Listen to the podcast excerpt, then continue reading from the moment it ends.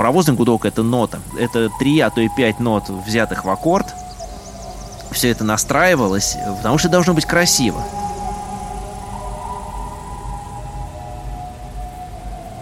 Здравствуйте, это подкаст «Тоже Россия» о неочевидном российском наследии, которое мы не замечаем, которое для нас может быть не слишком очевидно, но при этом оно существует вокруг и определяет на самом деле идентичность жителей нашей страны. И в том числе мы говорим о ценностях вокруг нас, которые мы должны научиться ценить. Его ведущие Мария Семендяева и Дмитрий Апарин.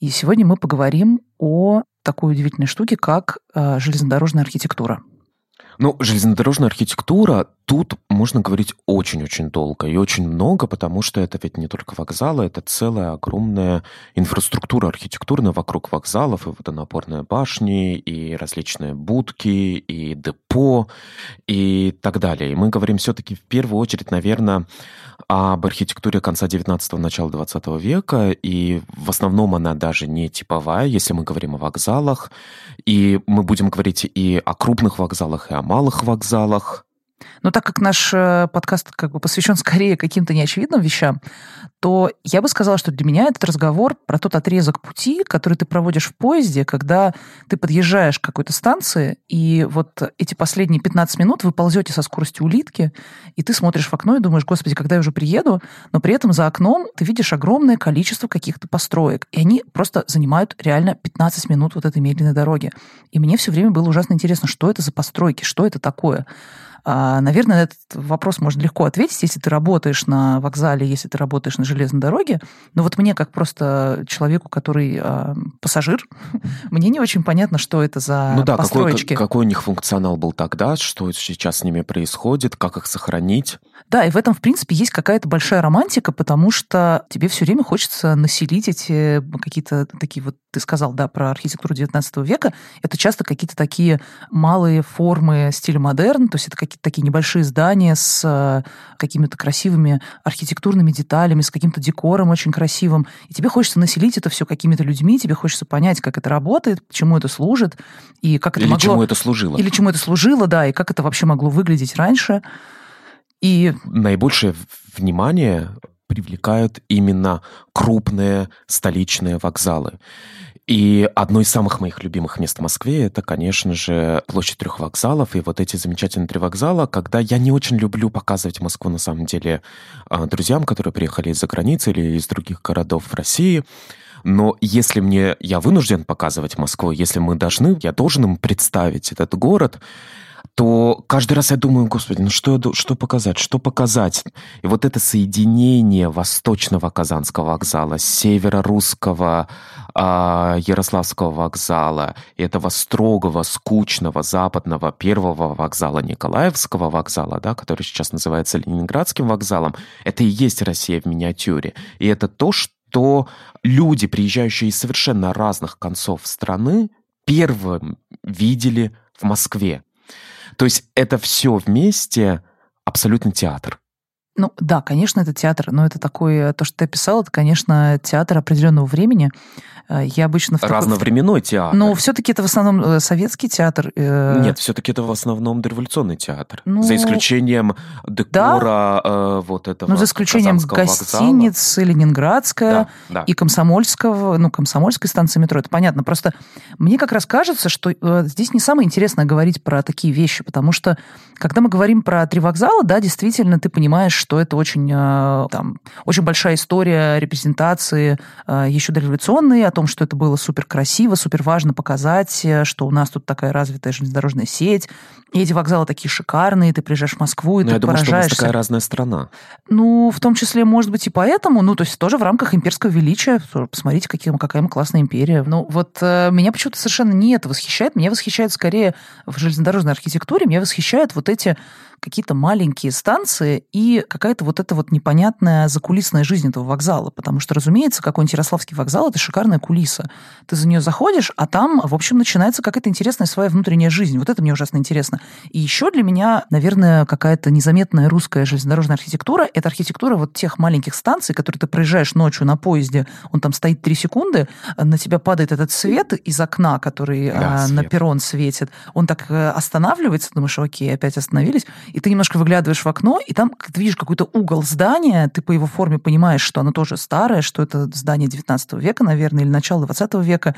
Ну и все, ты его проезжаешь дальше, ты его даже не замечаешь, ты даже ночью не можешь... модерн по дороге в Архангельск. Да, или деревянный модерн, например, эти станции с какими-то сохранившимися там э, перекрытиями или какими-то деталями. И это, э, вот это вот по-настоящему дает тебе ощущение большого масштаба страны, потому что ты представляешь, какое усилие это все было, как, как этого было много на самом деле, как это повсюду есть, и при этом люди действительно совершенно это могут не замечать. Во всей этой многогранности железнодорожной культуры и всей этой многогранности железнодорожного наследия мы поговорим с Юрием Егоровым, который является координатором Архнадзора и одновременно историк транспорта и автора великой, замечательной книги по окружной, Московской окружной железной дороге. И начнем мы как раз с малого. Мы начнем вот с этого малого кольца, да, да. с э, Московской окружной железной дороги и с этого архитектурного ансамбля, который вырос в конце 19-го, начале 20 века вокруг этой дороги. И самое удивительное, что он оставался неизвестным долгое время для широкой публики.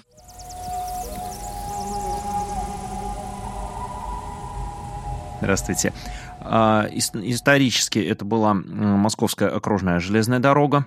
Затем, а, где-то в середине 20 века, когда появилось большое железнодорожное кольцо, у нее появилось название «Малое кольцо Московской железной дороги», потому что было большое. Ну, это примерно километров там 60, не знаю, 70 Москвы там Михнева, Столбовая, Воскресенск, вот по таким, Бекасово, Кубинка, по таким вот станциям. Э, вот. Э, затем, э, когда зашли разговоры про пассажирское движение, появилась Московская кольцевая железная дорога. Это было больше название фирмы, которая должна была ее управлять, но тем не менее оно относилось и к самой дороге. Но сейчас это странное такое название «Московское центральное кольцо». На самом деле она должна была быть и грузовой, и пассажирской изначально. То есть разговор пошел про дорогу как про грузовую сначала. Потом подключились окраины. Исторически первые по ней пошли именно пассажирские поезда. Там, может быть, с разницей в несколько месяцев. Основную часть э, своей истории она была чисто грузовой. А сколько исторических вокзалов сохранилось? Проще сказать, какие утрачены. Утрачен один, Братцево. Ага, только Ой, один. Братцево. Два. Братцево и военное поле. Два. Братцево два. и военное поле. Два, два да. вокзала утрачено. Два из а сколько 17. Получается? То есть получается 15 вокзалов так или конца 19-го, начала 20 века. Каждый из них построен в определенном... Они не типовые вокзалы, насколько ну, я понимаю. в том числе и типовые. Там есть и так, и так. Э, несколько вокзалов типовые, то есть это один проект, они повторяются какие-то два раза, какие-то три раза и часть индивидуальный проект, то есть ни на что не похожие. А кто их заказывал? Кто заказывал то, как будет выглядеть конкретный вокзал? Приглашались архитекторы. Это был коллектив под э, руководством Александра Померанцева, фигура более чем известная на те времена. Такой э, архитектор-эклектик. Ты да, знаешь, да, вот да. символ Ростова-на-Дону? Знаю. Вот это гостиница или биржа, это в Ростове-на-Дону, то, что он построил, одна из первых. Честно, был там всего полдня, поэтому боюсь соврать. Ну, торговые ряды. Э, да, верхние торговые ряды в Москве, конечно, это его работа. То, то есть, есть вот, ГУМ. Да, нынешний ГУМ напротив Кремля, и, собственно, понятно сразу, какого уровня мастера позвали строить железную дорогу. На самом деле, там было еще семь архитекторов, кого-то из них мы знаем, кого-то мы не знаем. А какой у вас любимый вокзал? К чему у вас больше всего Ух, это, это сложный вопрос. у, у всех из них э, чего-то есть, у многих, по крайней мере. А, я бы, наверное, отметил э, сразу несколько станций. Это Канатчиково. Это единственный вокзал, который выбивается из вот этого вот модерного ряда. Это в районе Ленинского проспекта? Да, это да? район метро Ленинский проспект. Это, скажем так, отсыл классической архитектуре. То есть там даже львиные головы на нем есть, которые охраняют вход очень такое атмосферное, очень колоритное место. Очень здорово. Потом э, в плане э, чисто техническом я бы отметил вокзал остановочного пункта Потылиха. Это такое грандиозное здание, пять этажей, в котором собрано все. Э, Оно высокое, да-да-да, около да. рва оно э, около насыпи. То есть вот мы переехали Москву-реку э, около Новодевичьего монастыря, на ту сторону, где, грубо говоря, Киевский вокзал. И стоит вот такая вот прямо башня. Сейчас она покрашена в желто-белые цвета. Вот, она всегда вызывала у меня какое-то ощущение новодела. Она отреставрирована была где-то в середине двухтысячных, э, причем не очень правильно. А здание очень долго стояло заброшенным, после того, как оно перестало использоваться в качестве остановочного пункта и для железнодорожной технологии, то есть это не просто вокзал, с него велось управление движением поездов. То есть либо мы едем прямо на Кутузово, либо мы сворачиваем налево на Москву товарную Киевскую.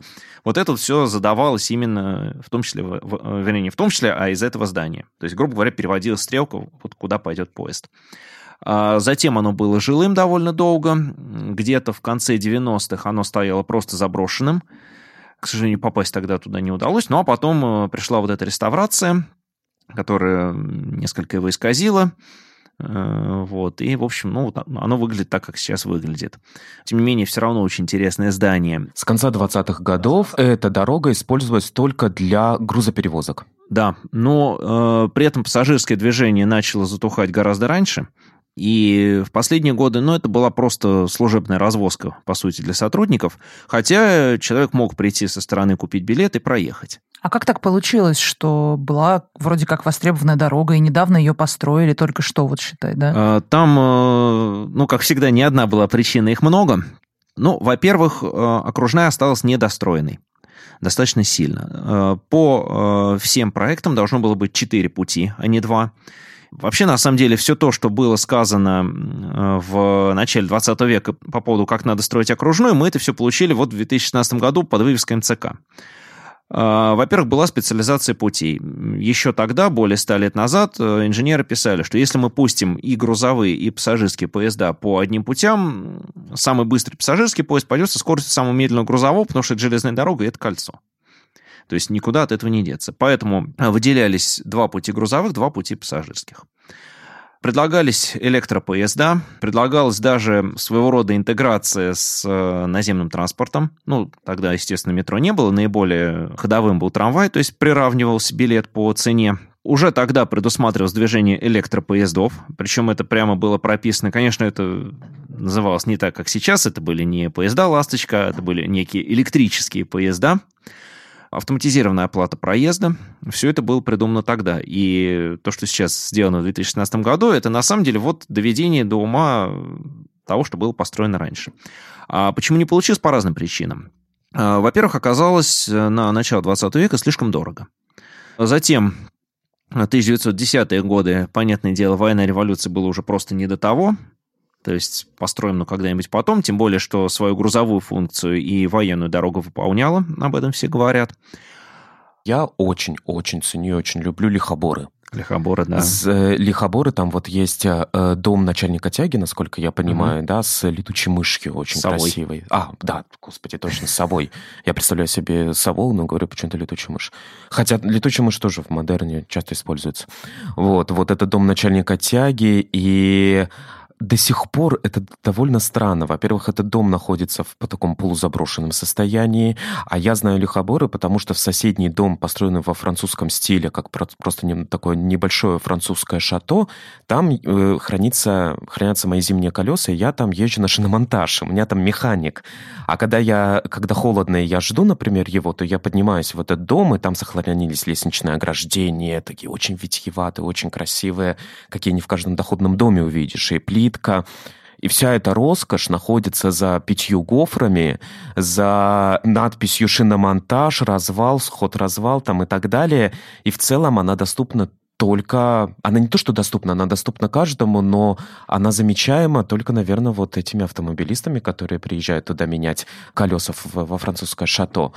Все-таки именно поэтому вот интересно, что же произошло с этими вокзалами потом в советское время, когда остановилось пассажирское движение, там что, коммуналки были как в Потылихе или вообще как они использовались? По-разному, по-разному. Где-то, э, ну, во-первых, вокзал это, ну, конкретно на окружной, это не только помещение для пассажиров.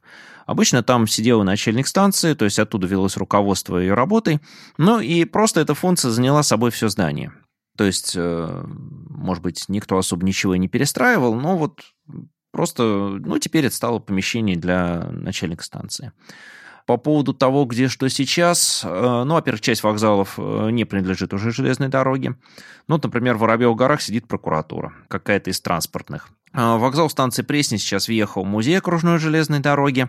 Но я думаю, что любой человек, любой человек абсолютно, когда ездит на э, железной дороге там куда-нибудь по железной дороге едет куда-нибудь по своим делам, он всегда замечает на задворках любого вокзала есть какие-то постройки в стиле модерн или в каком-то таком русском стиле. У меня такое ощущение, что это есть буквально на каждом вокзале. Ну, по крайней мере, на многих. Ну, то есть они, они действительно там есть, потому что я так понимаю, что на этот период пришлось какое-то серьезное развитие всей этой отрасли, и тогда появлялись как раз и деньги, и какие-то, какие наверное, там технические возможности, да, размещать там какие-то службы, и вообще расширять это полотно. Вы можете рассказать о том, а, как вообще, в принципе, сложился вот этот вот, наверное, какой-то общий стиль вот этой такой железной дороги в конце XIX века. Ведь у нее была очень важная роль, у нее была очень важная функция. Это была такая прямо, ну, Соединение, репрезентация. Это, да, да, да, репрезентация Если мы, мы, силы. мы отойдем от Москвы, мы mm. говорим в целом. Да, просто в целом, потому что, ну, то есть понятно, что мы начинаем как бы с частности, но просто мне кажется, что, может быть, нас будет слушать человек из другого города, а он не был в Москве и не знает, как выглядит Московская окружная железная дорога. Но, тем не менее, она является как бы примером какой-то более широкой тенденции, как мне кажется. Я права или нет? Да, совершенно верно. Значит, э, ну, во-первых, я скажу, что Железнодорожная архитектура – это набор стилей, причем тех же самых, которые мы видим и в гражданской, ну, то есть в центре любого более-менее старого города. Э, и более того, железнодорожная архитектура, она шла примерно по тем же путям, э, по которым шла и обычная архитектура. И даже фамилии были те же самые. То есть э, мы там, не знаю, если там идти по вокзалам, можем назвать Константин Тон, Лев Кекушев, Шехтель. Знаю, Федор Шехтель, да. Алексей Душкин, Алексей Щусев. То есть это те люди, которые сделали много и в гражданской архитектуре, но они же работали и на железной дороге. А, в плане какого-то особого железнодорожного стиля, ну, они точно такие же. То есть есть вокзалы в классическом стиле, в эклектике, в стиле модерн. Есть э, очень маленький, я бы сказал, микроскопический пласт э, даже конструктивистских вокзалов. Вот в Москве, например, он всего один, это станция Фили. Маленькое такое одноэтажное здание, к сожалению, недавно сбили с него оригинальную надпись из таких угловатых каких-то букв она была набрана и привесили, ну, вот обычно эти завитушки в псевдорусском стиле, ну, в общем, сразу получилась такая смесь бульдог с носорогом. В городе Данилов есть да. Вот Данилов вокзал. как раз я хотел да. назвать. Да-да-да-да, совершенно Мы с Машей верно. просто были много раз в Данилове, работали да, там. Да, да, Данилов как раз это конструктивистский вокзал, а вокруг него вот паровоз. это все узорочье. Да. Да, паровоз. Да, вокзал паровоз. В, в, виде, в виде паровоза. А Фили – это одна из станций... Белорусское который... направление рядом со станцией метро Фили. Угу, угу. То есть это одна из станций электричек. Да, да, вот да, да. Вот. А потом, когда с конструктивизмом, э, скажем так, поняли, что это не совсем соответствие линии партии, пошло освоение наследия, так называемый сталинский вот этот стиль неоклассический. Ярославль главный. Да, Ярославль главный, например, Волгоград, Петрозаводск, их довольно много таких вокзалов, вот таком вот именно стиле освоения наследия. Кстати, платформа Ленинская под Москвой э, как раз должна была бы получить конструктивистский вокзал, э, причем спроектированный Весниными. Очень интересная была постройка, сохранились э, изображения, как это могло быть. Но к тому моменту все уже поменялось, и появилось вот это вот, опять же, сталинское неоклассическое здание с колоннадой, со шпилем. А бывают, например, постконструктивистские вокзалы? Ну, то есть где-то на переходе между конструктивизмом и тем, что было сталинским, что-то такое переходное, что очень сложно отнести к это если использовать штуке. терминологию Александра Селиванова да, и да, ее да. Я пытаюсь вспомнить. последнюю книжку, посвященную постконструктивизму. Mm-hmm. Ну, если может быть, такой... на самом деле это слишком... Может быть, это слишком какая-то сложная история. Я просто подумала, ну ведь э, получается, что... Вспомнил. Новосибирск. Что там? А там вот именно Такой конструктивистский вот... объем, который оформили э, в сталинском стиле. Сейчас это абсолютная сталинка, но изначальный проект был совершенно другим. А я помню, как он выглядит. Да, он это такой вот здоровый. такая огромная арка, он огромный, там, два да. корпуса по бокам, которые вот ей как бы перекрыты. И изначально это был именно конструктивизм, но вот который уже по готовому проекту оформили так, что, ну, не скажешь, что это чего-то другое должно было быть. А вот у меня еще возникает вопрос по поводу объемов и вообще размера. А вот мы говорим про Новосибирский, а, например, вокзал, или возьмем, например, Ярославский вокзал, да, даже, в принципе, Ленинградский, да любой вообще московский вокзал, они все абсолютно огромные. Мне все время было интересно, а как бы почему изначально они были такого размера? Размер вокзала связан ведь только с размером, наверное, там, количеством путей, да, которые он обслуживает. Почему они такие большие в высоту? Зачем они такого размера? Ну, во-первых, э, вокзал, да, это ну, для нас, как бы, как для пассажиров, это прежде всего место, действительно, где там надо купить билет, прийти, сесть в поезд и все, и куда-то поехать. Но это еще и огромная работа, которую мы не видим. Ну, сейчас, конечно, очень много э, обслуживается автоматикой, то есть людей на железнодорожной станции стало гораздо меньше, вплоть до того, что есть такие станции, на которых их нет вообще ни одного человека. Ну, то есть сидит поездной диспетчер где-то на каком-то крупном узле, который управляет сразу несколькими станциями. Вот он у себя на пульте кнопку нажал, у него там стрелка перевелась. И вот на тех станциях, которые таким образом управляются, там э, дежурного персонала просто нет вообще. То есть штат ноль. А, первоначально этих людей было гораздо больше. Это были разного рода стрелочники, составители, сцепщики, осмотрщики вагонов. Сейчас все это есть, но оно уже отделено от э, вокзала.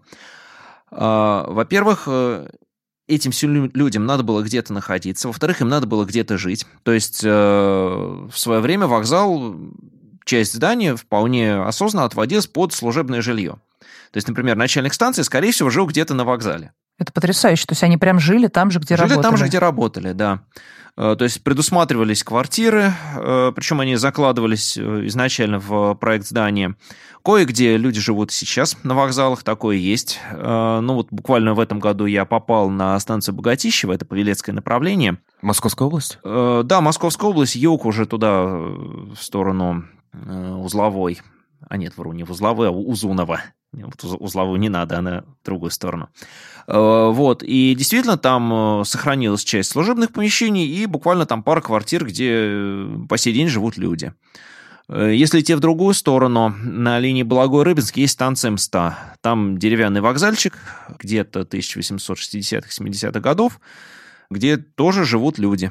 А любая вот вообще э, железнодорожная архитектура, это далеко не только вокзалы, это целый комплекс различных строений. Мы да. вот каждый раз пытались как-то подойти к этой теме, но это угу. одна из самых интересных это тем, потому что да. это водонапорные башни, это будки стрелочников, да, да они так называются? Будки, есть и э, такие, есть более сложные названия, но да, будки а, стрелочников, а, тоже будки стрелочников, которые можно перепутать с водонапорной башней, потому что это тоже как башенка, но она чуть ниже и с а, вот это как раз уже не будка стрелочника. А что это? Это буква управляющего тягой, а, наверное. Это нет. Это называется либо будка централизации, либо постцентрализация. Будка это как раз то, что пришло Хорошо на звучит. смену стрелочникам. Перроны, которых, скорее всего, вообще не сохранилось практически в России из дореволюционных перронов. Из дореволюционных, э, наверное, нет.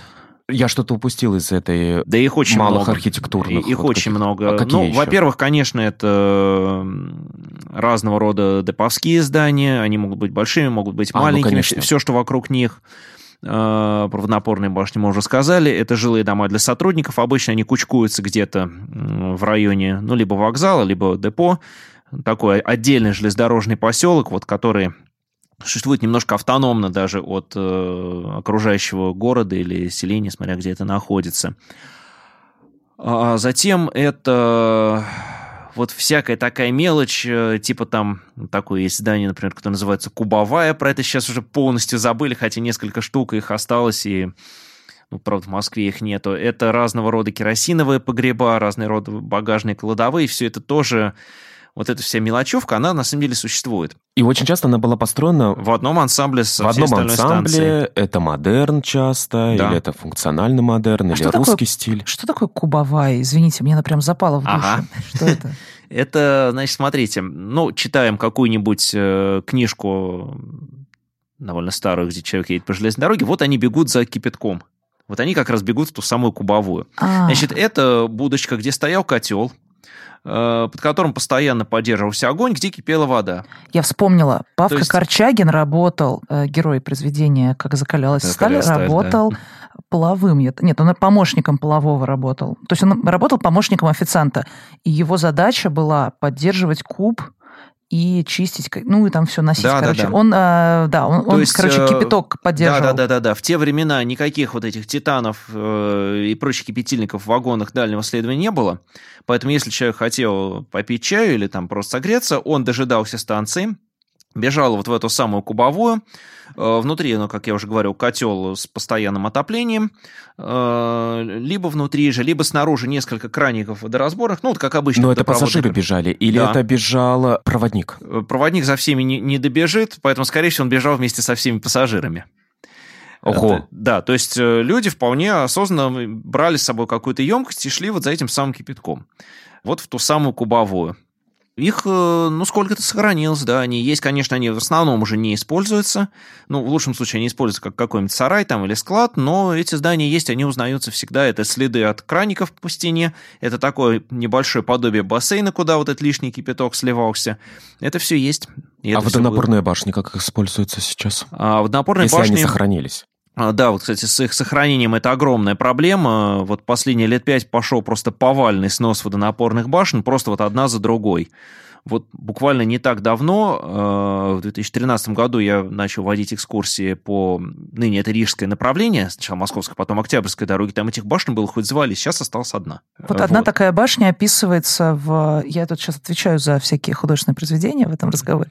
Одна из башен э, описывается в очень таком э, смешном произведении Лукьяненко, произведение а, Сергея Лукьяненко, которое называется «Черновик». И там всякая, значит, история такая, что с человеком что-то происходит, происходит, э, жизнь его радикально меняется, люди вокруг его забывают, его как будто стирает из реальности, и тут его прям тянет в одну из таких вот железнодорожных башен, в районе чуть ли даже не Рижской или где-то вот на оранжевой ветке. А, ну, Рижская она была. Подмосковная, да? да? Нет, нет, нет, это... подмосковная. Подмосковная там с башней все в порядке, а на Рижской, на самом деле, она была почти такая же, и более того, от нее половинка еще сохранилась. Вот, короче, он в ней поселяется, и это становится такой, типа, там очень она классно описывается изнутри, что снаружи она такая вся непрезентабельная, обычная, ну, какая-то не очень интересная, а внутри там потом какие-то невероятные порталы открываются в другие миры, и, в общем, он там живет, и к нему туда люди приходят. Такая ну, вот хорошо, вернемся. Как да. используются эти водонапорные Значит, башни? В водонапорной башне сейчас э, либо не используются вообще,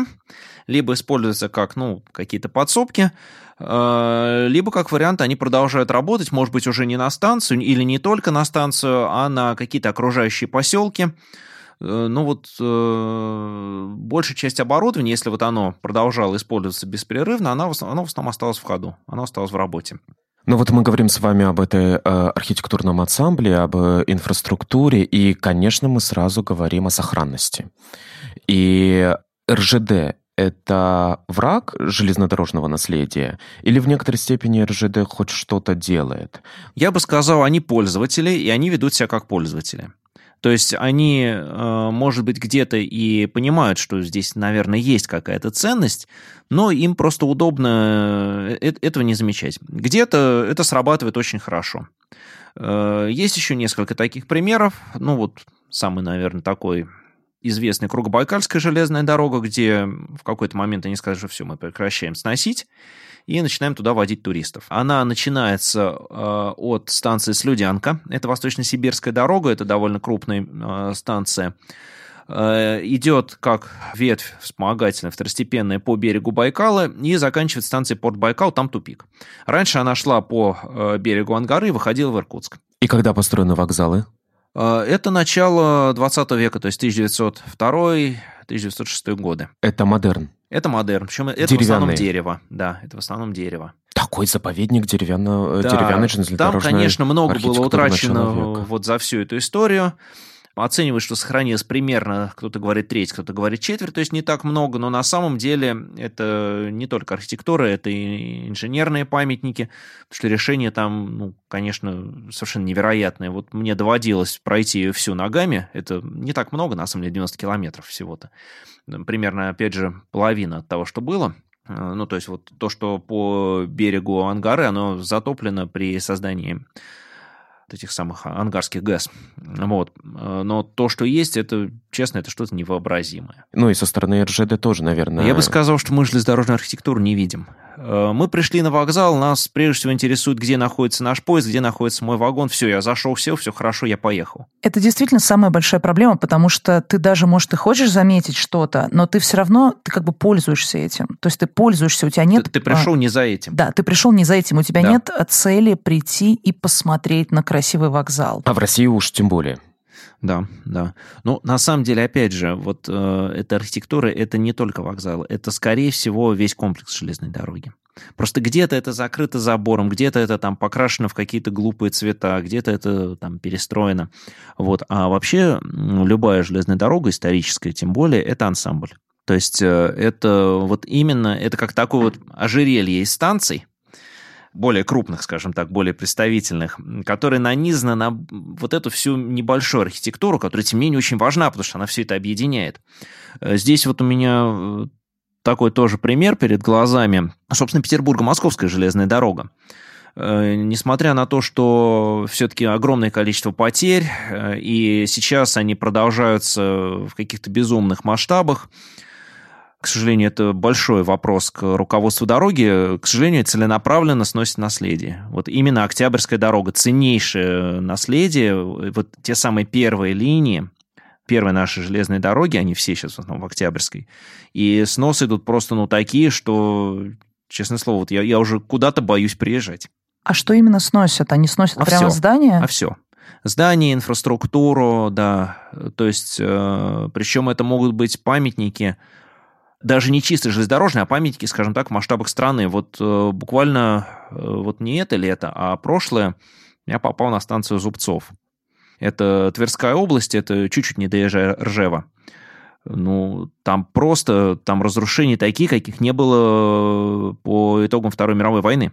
То есть там буквально в 10-15 километрах Ржевская битва, то есть это вот колоссальная мясорубка, где много, там, много сотен тысяч людей полегло с каждой стороны. И вот это выстояло, а сейчас оно изуродовано. Э, водонапорная башня располовинена, а она вся была исчеркана осколками, туда снаряды попадали, вот это все было видно. Сейчас это закрашено в известные цвета.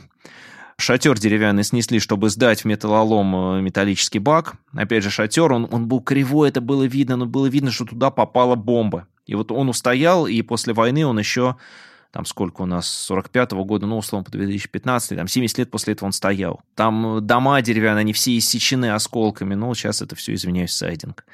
Вот, и вот, вот это как раз, вот она история подлинная. Да, там они сейчас хотят какую-то там э, скульптуру поставить в Ржеве, вот именно в память э, этой битвы. Вот эта вот Тверская область увешана этими ярко-желтыми плакатами, что здесь было то, здесь было это, то, что делает э, русское военно-историческое общество. Извиняюсь, буду ругаться. Да, Зачастую не там и, и не про то, и вообще этого здесь никогда не было, это было совершенно в другом месте. Ну, это просто чудовищно. На самом деле я просто не могу вот, сформулировать да. а, вот. всю ярость, которую я, да. я чувствую, весь гнев, который я чувствую сейчас в РЖД есть какое-то управление по сохранению архитектурного нет, наследия? К сожалению, В такой нет. огромной монополистической компании нет управления нету. по э, сохранению ан- ансамбля? К сожалению, нет. Ну, э, конечно, говорить о том, что там кто-то приедет сносить, там, я не знаю, Ярославский вокзал или Казанский, ну, наверное, не стоит. А вот все вот эти небольшие здания, э, малые вокзалы на небольших станциях, вот это вот не очень известная архитектура, она известна, но на местах. А, в общем, несмотря на то, что утраты у нас колоссальные, но у нас колоссальный пласт того, что сохранилось. То есть а, по сравнению с любой э, западноевропейской или какой еще железной дорогой, все-таки у нас процент сохранности очень большой. Правда? Вот, то есть... Э, Ура! И это должно работать. Это может приносить деньги РЖД. А какие есть действительно жемчужины? в России деревянных э, вокзалов в стиле модерн? Ой, их на самом деле много, опять же. Могу перечислять те, которые видел я, могу перечислять э, какие-то... Ну, во-первых, это о том, что уже говорили, Кругобайкальская дорога, она практически вся деревянная. Э, если быть ближе к Москве, да, ну, во-первых, для того, чтобы переехать, конечно, Транссиб, там тоже много чего осталось. Вот, это и э, Урал, э, тоже там довольно много их. Если говорить ближе к нам, э, это вот эти все молодетельные линии в Тверской области, э, Кувшиново, Мста, вот, то, что Красный холм, безусловно. Ленинградская область, я думаю. Ленинградская область, да, конечно, вот эти э, дачные модерновые вокзалы, ближние э, пригороды Петербурга, вот туда, на Финляндию, если ехать, это и Дебуны, и Сестрорез, хотя он довольно скромный по сравнению со всеми. Э, ну, словом, то, что устояло в блокаду, то есть куда немцы не дошли, и то, что не попало в зону боев. Конечно, понятно, что их было гораздо больше, и все-таки, конечно, часть какая-то погибла войну. Но, э, в общем, их много. Они являются памятниками? В основном нет. Вообще железнодорожное наследие в основном не на охране, к сожалению. То есть, опять же, крупные знаковые вещи, скорее всего, все охраняются. Ну вот, возвращаясь, опять же, московские все вокзалы, кстати, даже не все. Э, например, э, Павелецкий, Курский, Савеловский у нас вообще не памятники. Скажите, а нет ли э, сейчас какого-то опасения, что нужно сохранять уже даже вот эти советские какие-то такие... Есть. Вокзалы, да, ну вы понимаете. Да, да, да, опасения Ты имеешь есть. сталинские, ампирные? Я имею в виду, например, как мы с тобой были вот на, в Архангельской области, в этом потрясающем месте, помнишь? Где... Микунь? Микунь, да например. То есть это дорога в Воркуту, которая вся построена вот где-то там. Ой, там вообще беда на самом деле, туда надо ехать. Э, безумно жалко, опять же, к сожалению, заменили на новый вокзал Сосногорск, 42 год. То есть э, страна воюет, и в то же время строится вокзал. Э, советское наследие, безусловно, его надо и изучать, и сохранять. Оно тоже уходит. Причем уходит, ну, казалось бы, совершенно обычные вещи, которых, ну, вот их было раньше море вот эти вот павильоны на остановочных пунктах, вот такие с арочными окнами, там уголочек для кассы и такой навес, не застекленный ничем. Вроде, То есть, вроде... Подожди, в смысле на, на перроне? Да, на перроне, да, да, прямо на перроне. Вот вроде их были там десятки даже по Москве, остались уже, ну, так уже надо поискать. Вот, уходят малые вокзалы. Ну вот самая такая обидная, наверное, потеря прошлых лет – это рабочий поселок. Угу. Такая Сталиночка, совершенно миниатюрный вокзальчик. Где? Э, белорусское направление. Это между Кунцево и Сетунью. Такие, я бы сказал, вторые ворота города Кунцево. Первый, наверное, это вокзал Кунцево, ну, собственно, вот тот, который мы знаем, который охраняется. И был вот этот самый рабочий поселок. Э, ну, просто. Ну и, кстати, если говорить о советской вокзальной архитектуре, то я очень-очень хочу, конечно, поговорить об АМе. Как так и пришла мысль вот сделать вот это железнодорожное ВДНХ? Здесь, э, наверное, пришло все из того, что, ну, во-первых, дорогу строили разные люди из разных республик, то есть это были строительные отряды, вот буквально отовсюду. То есть э, их мог э, прислать какой-то крупный город, их мог, э, могла прислать какая-то область, могла прислать какая-то из союзных республик. И для того, чтобы ну, как-то оставить такую свою метку, что строили именно эти, видимо, и было все это стилизовано. Нет вот такого, что в какой-то момент было решено, а вот давайте делать в национальном стиле. Мне кажется, может быть, даже это было какое-то движение снизу. То есть, э, что вот те строители и проектировщики, они как-то вот пришли к тому, что вот создать вот этот вот э, национальный колорит на той или иной станции. Потому что действительно, э, читаешь интервью с архитекторами, ну вот, например, из Грузии, создать кусочек Грузии на отдельно взятой станции НИИ. Вот маленький кусочек нашей страны там архитектура, название улиц, ну вот, собственно, и все, что у них было. И вот они каким-то образом, при этом оставаясь в рамках вот того модернизма, который был, они вот это ну, каким-то совершенно невероятным образом смогли совместить. Сейчас довольно интересно, кстати, происходит явление. Это не сохранение, это, скажем так, возникновение из прошлого, где у нас э, происходит ремонт платформ, они явно берут какой-то старый проект деревянной платформы из каких-то там условно 50-х годов, и вот на несколько месяцев станция становится вот такой, какой она могла быть там в середине 20 века. Ничего Просто... себе. В смысле, это промежуточный какой-то вариант? Ну, вот они, им надо поменять платформу бетон на бетон, но пока вот они этот бетон на бетон меняют, э, надо же куда-то пассажиров высаживать и откуда-то их сажать в вагон. Они же не могут просто с земли садиться. И строится вот эта вот времянка. А, а, а, они, ну, настолько красивые, ну, просто невероятное что-то. Их много. Круто. Они по московской дороге и по Октябрьской их всюду полно. Вот где идет ремонт платформы, вот что-то такое строится. Вот недавно я это в Кусково видел. Там одно время это было на подсолнечной, сейчас на рижском ходу этого полно.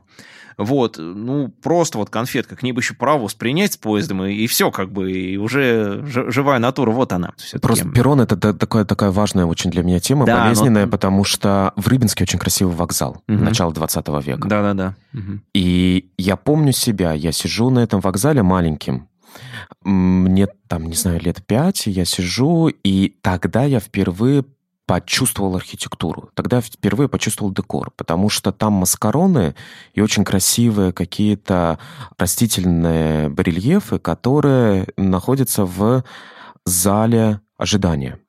И плитка была модерновая, метлахская, и все было очень-очень красиво. И вот я сижу в этом зале ожидания, напичканный киосками, везде пахнет беляшами. Мы с папой уезжаем из Рыбинска в Москву, ждем поезда зимой. И тогда я почувствовал вот эту красоту, и она мне врезалась в память. Потом на очень долгое время вокзал был закрыт. Мгм. И его открыли, и его очень серьезно отреставрировали. То есть это, по-моему, была очень качественная реставрация. Вот, к сожалению, не видел. Я там был как раз в момент, когда он был еще... э, То есть уже Он отреставрирован, но еще закрыт. закрыт. Очень долго был Да, закрыт да, Рыбинский вокзал. То есть вокзал уже стоял вот в этом отреставрированном виде, вокруг было полное благоустройство, ну, то есть вообще не подойти. И, по-моему, там до 70-х или 80-х годов сохранялся красивый, огромный перрон с коваными, богато декорированными колоннами. И я помню, моя бабушка на стихотворение написала об этом перроне. Ничего моя себе. бабушка, она занималась Мгм. тоже защитой архитектурного наследия Рыбинской. И вот, вот эта утрата этого перрона, она была для нашей семьи, это такие воспоминания из детства, такой же важной, как утрата, например, какой-нибудь усадьбы или утрата какого-нибудь особняка. То есть вот этот перрон функциональный, который никто не замечает, который как бы спрятан внутри вокзала и выходит только на железную дорогу, вот эта ценность этого перрона, она была очевидна для всей нашей семьи. И я подумала про эти железнодорожные, вот знаете, эти переходы над платформами, что они на самом деле тоже для меня лично какое-то невероятно важное, важное место занимают, как бы в принципе восприятие железной дороги. И Эти вот мосты через... Мосты, э, да. пеш- Пешеходные мосты через Да-да-да, железную дорогу. Да, пешеходные, тебя, да. тебя, охватывает, тебя охватывает невероятная грусть, когда ты поднимаешься на этот мост, потому что ты видишь, что он уходит, значит, куда-то далеко там э, к каким-то платформам, дальним поездам, там обычно еще какие-то товарники стоят, и ты думаешь, Лес какой-то, помнишь, Даниловская железная Да, дорога? да, там Такой тоже красивый, огромный мост. Он, с одной стороны, очень красивый, с другой стороны, во-первых, ты все время боишься, что пока ты переходишь по этому мосту, ты опоздаешь, а потому что ты не то, что как бы в подземном переходе, когда ты не знаешь, опоздаешь ты или нет, а тут ты можешь просто видеть, как поезд пошел. И мне, кстати, действительно, вы извините за эту личную деталь, снятся кошмары про то, как я иду по этому мосту и вижу, как поезд уходит. И я не могу успеть, потому что, ну все, как бы он ушел, смысла нет идти, и это ужасно. И это, видимо, какой-то мой страх. Я не знаю, пойду к терапевту. В общем, э, вот этот мост, он вообще, когда появился, что это вообще такое, мне вот лично стало внезапно интересно, потому что ведь гораздо удобнее построить внизу, наверное, ну, если это мы говорим о современных каких-то Ну, дороже, технологиях. гораздо дороже просто. Ну, гораздо дороже, и в плане техники все-таки подземное строительство у нас появилось гораздо позже, чем мы научились строить мосты. Да, Данилов я тоже помню, он вот идет вроде с привокзальной площади, где как раз там жизнь, вокзал рядом, полно народу, и уходит куда-то на задворке вот этого самого Да, полузаброшенного локомотивного депо, и приходит в какие-то кусты просто, да-да-да, такое и есть. Там просто еще, знаете, есть вот ощущение, есть такой фильм, называется «Бубен-барабан». Он не очень известный, такой э, русский фильм э, Про э, Бубен, барабан, женщину, про- которая работает в библиотеке. Да, про библиотечную женщину, которая там украдет книжки и продает их на железной дороге, ну, потому что она в 90-е годы живет. Вот. И там есть сцена, как она идет по этому мосту домой в темноте. Ну, то есть она как бы через него переходит и идет там домой, э, заработав какие-то жалкие деньги, значит, продажи э, украденных книжек. И это такой невероятный образ, он мне, помню, потряс абсолютно. И вот действительно, наверное, хотелось бы, чтобы когда там развитие железных дорог пойдет дальше, и везде будут построены какие-то суперудобные подземные переходы, чтобы эти мосты все-таки как-то сохранились, потому что сейчас, мне кажется, ну, практически ни одна живая душа не может себе представить, что это может быть наследием. Но ведь на самом деле это наследие. На самом деле, да. Ну, во-первых, какое-то очень небольшое количество исторических мостов все-таки сохранилось. Ну, какие-то единицы, может быть. Во-вторых, сами по себе эти мосты, они, как ни странно, тоже являются, ну, скажем так, свидетелем эпохи. Начиналось все чисто утилитарно. Конечно, уже в советские годы все эти мосты в основном делали сами железнодорожники, ну, из того, что было. Что у них из того, что есть рельсы? А где рельсы, там и клеймы. И вот э, периодически идешь с группой, вот буквально э, не так давно было, это была станция Пролетарская в Твери. И мы идем с группой, там причем совершенно другой экскурсовод, я просто как посетитель, грубо говоря. И я зависаю на этом мосту. Вот что там такое? Вот Куда-то залез там под этот мост, что-то там вычитываю, фотографирую. А там эти клеймы от дореволюционных заводов, там 1800 какой-то год, какие-то там Демидовы, какие-то там казенные заводы. Это что же безумно интересно.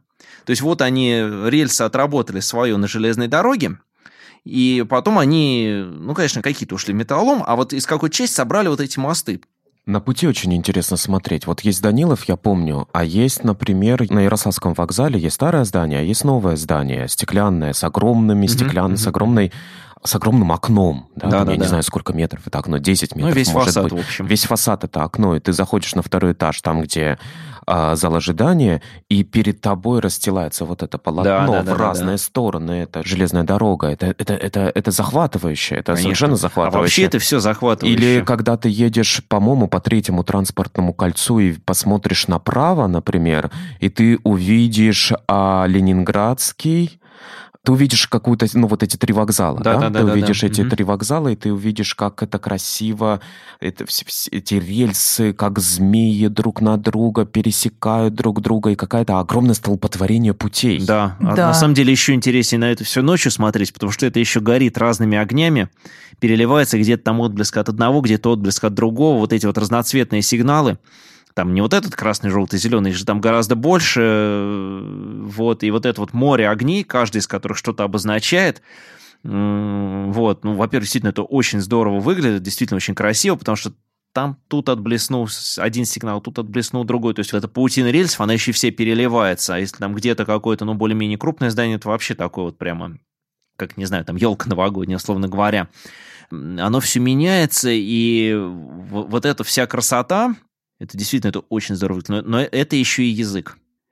То есть каждый из этих огней что-то обозначает. Вот, А. и, и- и ты их начинаешь читать. Если есть- ты знаешь и умеешь Если это знаешь, читать, да, если ты да. грамотен. Да, потому что, ну, есть, конечно, звуковые объявления, где-то есть, где-то их уже нету, все перешло на радио. А, Вот, но где-то они еще остались. И вот это все ты начинаешь э, читать. Просто вот как книгу. Вот перед тобой огромная станция, она лежит как книга. Что, ага, сейчас вот оттуда туда пройдет, там, например, маневровый локомотив.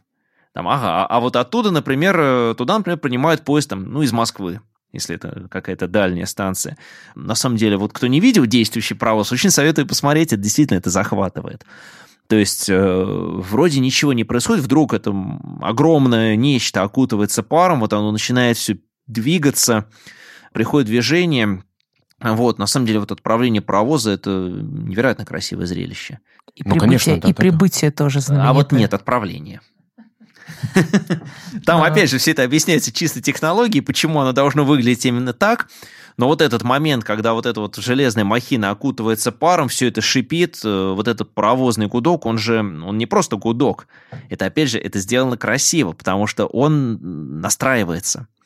То есть э, гудок там, не знаю, ну, любого современного там электровоза, тепловоза, ну, просто там, ну, сигнал дать и все, там, чтобы было громко, слышно и отличалось там от окружающих звуков. А паровозный гудок – это нота, это три, это три, а то и пять нот, взятых в аккорд. Все это настраивалось, вот. А и, почему? Зачем такие э, сложности? Ну, вот так к Потому что красиво должно Э, было Потому что быть. должно быть красиво. Это настолько важно для страны, что это должно быть красиво, просто обязано. Но вот я, например, э, много где встречал такую информацию, что вот были такие паровозы серии S. Считается, что это самый красивый русский паровоз. Я так не считаю, я считаю, что самый красивый СУ. Ну, ладно. Это уже детали. Какой самый красивый? СУ, Сормовский усиленный. СУ. Да. Их э, сколько-то сохранилось даже в работе. Просто прогуглю все. Ну Мгм. да. Вот. э, В общем, для того, чтобы настроить гудок, э, приглашался регент Нижегородского кафедрального собора. Чтобы вот этот звук был не просто чтобы он был чистым. себе. Да. И именно вот вот там трех или пяти звучия.